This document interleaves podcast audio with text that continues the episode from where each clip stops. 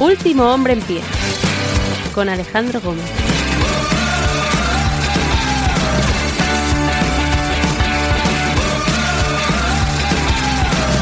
Buenos días, buenas tardes, buenas noches. Bienvenidos, yo soy Alejandro Gómez. Hoy es 5 de abril del año 2023 y este es el episodio 614 de Último Hombre en Pie, un podcast de lucha libre. Resulta que el Raw After Mania fue el de NXT y no fue el de, el de Raw resulta que una marca que tiene muchos menos luchadores, que también tiene historias menos relevantes, que tiene menos talento, eso es evidente, y que es una marca de desarrollo, resulta que te propone un mejor show post mayor evento del año que la propia marca principal. ¿no? Y esto te deja un poco las claras la inexactitud con la que hemos vivido estas últimas 24 horas, la locura, la vorágine con la que hemos eh, tenido que convivir estos últimos días con la llegada, la vuelta de Vince McMahon, la venta de WWE a Endeavor, la llegada de un McMahon no solo a la dirección ejecutiva de WWE y UFC en un conglomerado que va a estar por encima de Dana White, ojo al dato, sino que es que además también lo estamos viendo en el Gorilla Position, haciendo y deshaciendo, volviendo a la senda de de la arbitrariedad total y absoluta, volviendo a la senda de voy a construir un show mientras van ocurriendo las cosas y ya veremos qué pasa y si eso sale bien. Bueno, en em, NXT desde luego que con sus dimes y diretes, con un Shawn Michaels ya un poquito cascado y demasiado melodramático, resulta que te propone un mucho, mucho, mucho mejor show que el que vimos en Monday Night Raw y este sí fue el Raw After Mania para la marca de desarrollo. Aquí sí que tuvimos cambios, tuvimos sorpresas, llegadas, tuvimos eh, confirmaciones de debuts, en fin, tuvimos mucha cosa. Y mucho wrestling también, es decir, me parece un semanal muy difícil de superar de cara, eh, evidentemente, a ser el epílogo de la gran noche del año, que fue para ellos la mañana del año, que fue Stand and Deliver, 10 de la mañana que tuvieron que luchar allí en Los Ángeles. Y lo cierto es que, eh, la verdad, todo creo que salió a pedir de boca. Bron Breaker hizo el heel turn.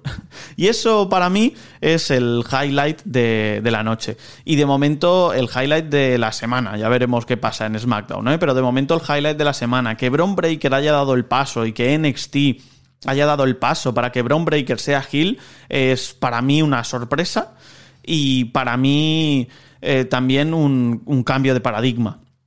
Lo que buscaban con Breaker, que era ser el puro dominador babyface que siempre tiene una mirada eh, pues eh, contenta, una mirada feliz, que siempre tiene una sonrisa, que aunque no sea apoyado, él supera todas las expectativas, si viene una tormenta siempre tiene un paraguas, ¿no? Eh, era el, el yerno perfecto y de repente WWE da el paso escuchando a buena parte de la comunidad, escuchando también al público del Performance Center y entendiendo que ya no se podía estirar mucho más el chicle, porque si no podía haber un punto de no retorno. Que estábamos llegando, estábamos al límite, ¿eh? estaba todo tan tensionado que creo que eh, estaban a punto de que Braun Breaker se fuese por la borda.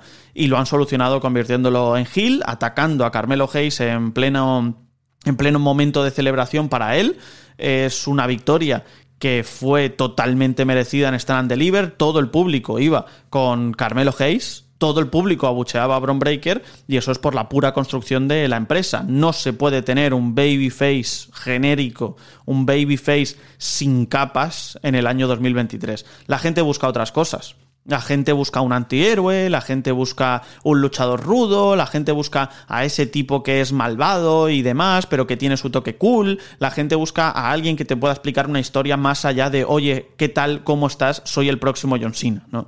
Y, mm, y lo cierto es que no lo habían sabido hacer en NXT y eso estaba perjudicando en buena parte a un Bron Breaker que creo que tiene talento, que creo que tiene futuro, pero al que había que macerar. Y que quizá la fórmula correcta no era que fuese Hill, simplemente que tuviese pues tuviese otros motivos y otros objetivos como Babyface, que no se vaya a pescar con sus rivales, que no vaya a romper cosas por el mero hecho de hacerlo, que no empiece a ladrar como si fuese un perro y dijese, oye, vamos a ladrar un poquito y vamos a ganar como siempre lo hacemos. No, hombre, queremos un poquito de picante en la vida, ¿no? Por eso Rollins empezó como heel y es face, por eso Carmelo Hayes empezó como heel y es face, por eso Becky Lynch empezó como heel y era, y era face con The Man, ¿no? La sensación un poco de que la gente busca cosas así a día de hoy. Entonces dan el paso.